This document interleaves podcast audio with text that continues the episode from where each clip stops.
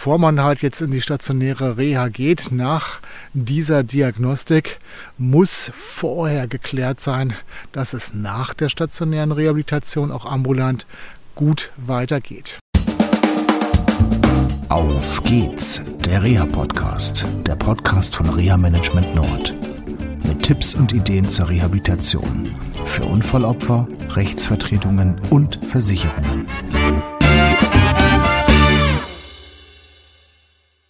Eine meiner Aufgaben ist äh, die Bildung von Netzwerken. Und zwar das Problem im deutschen Gesundheitswesen liegt darin, dass ähm, viele Menschen relativ gut medizinisch rehabilitiert werden und dass dann die Nachsorge nicht klappt. Die Nachsorge bezieht sich dabei auf die medizinische Rehabilitation, aber natürlich auch auf die Teilhabe im Arbeitsleben. Ganz konkret geht es um einen Fall, in dem eine meiner Klientinnen schon seit, ich glaube, 1984 unter einem Schmerzsyndrom leidet. Und wir konnten jetzt mit einer Reha-Klinik ein entsprechendes Konzept erarbeiten. Und dieses Konzept bedeutet aber auch, dass natürlich die Nachsorge gesichert wird. Und bevor man halt jetzt in die stationäre Reha geht, nach dieser Diagnostik, muss vorher geklärt sein, dass es nach der stationären Rehabilitation auch ambulant gut weitergeht. Und in diesem Fall haben wir uns dann mit den Therapeutinnen und Therapeuten vor Ort getroffen, ähm, die Ergebnisse der Diagnostik zur Verfügung gestellt, noch einmal besprochen.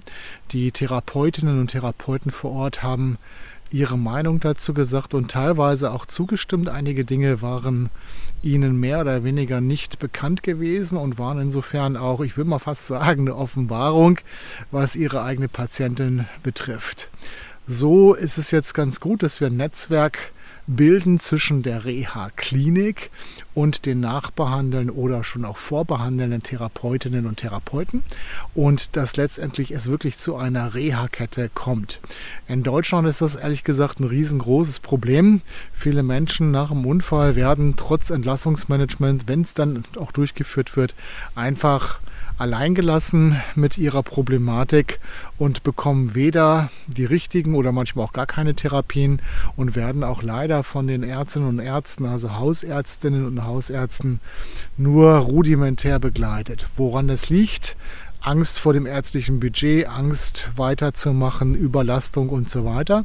Und das geht natürlich dann zur, ja, zu Lasten wirklich der Allgemeinheit, weil Menschen dadurch länger arbeitsunfähig sind, länger krank sind, mehr Sorgen haben, Zukunftsängste haben und so weiter. Und ähm, ja, in dem ganz konkreten Fall haben wir jetzt, auch wenn es nur eine relativ ja, große Nachsorge ist, wirklich eine Reha-Kette gemacht, sodass auch die stationäre Reha in der Reha Klinik nicht ins Leere läuft, sondern auch dann weiter verfolgt wird. Meine Aufgabe wird sein, wenn die ja, stationäre Reha vorbei ist, das Ganze auch nochmal zu kontrollieren, ähm, nochmal Zwischengespräche zu führen äh, mit den Therapeutinnen und Therapeuten vor Ort, mit der Klientin, die da dem Mittelpunkt steht und ähm, natürlich kann man das alles telefonisch machen, aber wie sich das herausgestellt hat, ähm, der persönliche Kontakt hilft doch da weitaus mehr. Das war es jetzt erstmal von mir. Wenn ihr in einer ähnlichen Situation seid, dass es nach eurer stationären Reha keine Nachsorge gibt oder dass ihr nicht weiterkommt, dass ähm, eure Probleme vielleicht nicht aufgegriffen werden, dann sprecht mit eurer Hausärztin, dem Hausarzt und drängt darauf, dass das vernünftig geregelt wird oder vielleicht auch, dass es ein eine Überweisung zu einem Facharzt gibt. Das war's von mir. Ich wünsche euch eine schöne Zeit und bleibt vor allem gesund. Bis dann. Tschüss. Das war eine Folge von Auf geht's, der Reha-Podcast, eine Produktion von Reha Management Nord. Weitere Informationen über uns finden Sie im Internet unter www.rehamanagement-nord.de.